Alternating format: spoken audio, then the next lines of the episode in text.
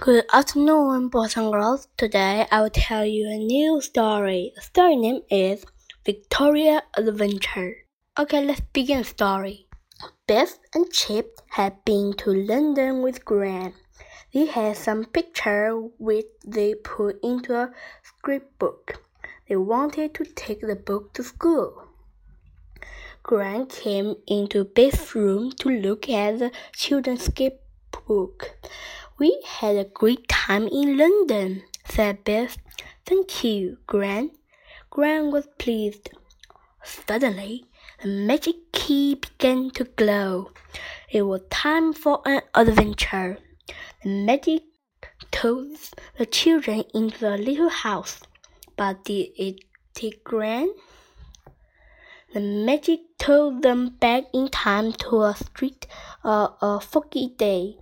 A boy was standing under a gas lamp. He looked at the children in surprise. Excuse me, said Biff. Do you know where we are? Don't you know? said the boy. It is London.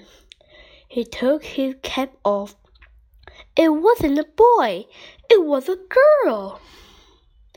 I'm called Vicky, said the girl. I'm called Vicky after the Queen. What the Queen? asked Biff. Queen Victoria, said Vicky. Don't you know anything? I'm hungry, said Vicky. Have you got any money? No, sorry, said the children.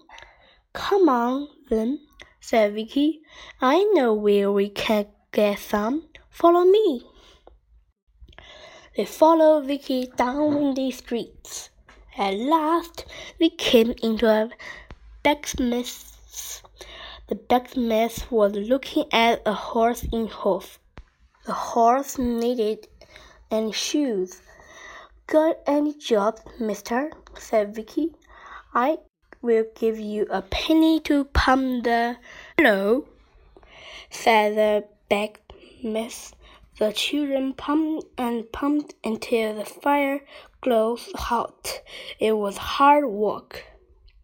Then the children were hot and thirsty. Vicky told them to a pump and everyone had a drink. Then Vicky pumped the water and the children washed their faces. The children were hungry. Vicky took them to a back baker's shop. He bought some bread with a penny. He gave some to Biff, Chip, and Kipper. The bread was hot and it smelled good. Next, Vicky took them to a street with a high wall. A boy called Jack was waiting there. He looked at Biff, Chip, and Kipper. Who are they? he said. They are my new friends, she said. They all climbed on the wall. They had to help Kipper up. They could see a big house. It's Buckingham Place, said Biff. We saw it when we went to London with Gran. Suddenly, the light flashed in the window. It flashed on the off. It was flashing at Jack and Vicky. Jack had a lamp. He threw it back. Good, he said. Come on, follow me. The children jumped off the wall and ran to the place. Keep down, called Jack, and ran fast. Someone opened the window and they all ran toward in. There were three children inside. They were the grandchildren of the Queen Victoria. They're standing with the Queen, but it isn't much fun of them, said Vicky. We come to play with them every night. The Queen's grandchildren looked at Biff, Chip, and Kipper. They were my new friend, said Vicky. They were come to play tonight. Great. Now we can have some real fun, said one of the grandchildren. The children played together. First they played hide and seek. They played tag. After that, they play hopscotch. Biff and Chip taught them how to play basketball. This is a good time, said one of the grandchildren. How did you learn to play it? We saw on the television, said Chip. On uh, what? asked Jack. Oh, never mind, said Chip. A fine playing a place, said Kipper, but we will see Queen Victoria. I hope not, said Vicky. We shouldn't be here. If the grown ups find out, there will be trouble. At last moment, a grown up came in and saw them.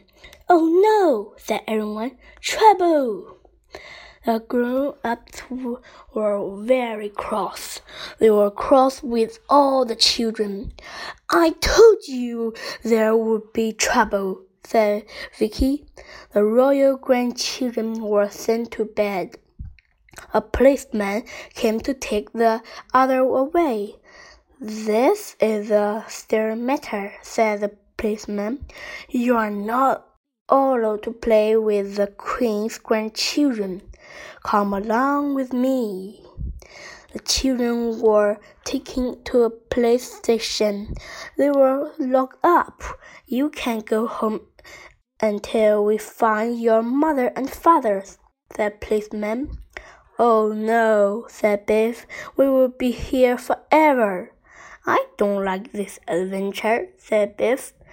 It isn't much fun. He wanted the magic key to glow, but it wouldn't. The next day, an important man came to see the children. A queen was sent for you, he asked. Come with me. The policeman led them out. The important man took them to Buckingham Place. Do you think we are going to have our heads chopped off? said Biff. Gran was having tea with Queen Victoria. Gran, said Chip, what are you doing in our adventure? I'm having an adventure of my own, said Gran. Queen Victoria looked at the children and smiled. Your grandmother has told me that you are good children, she said. You can play with my grandchildren and stay to tea. The children play in the throne room. They had a steak race. Come on, Biff called Gran.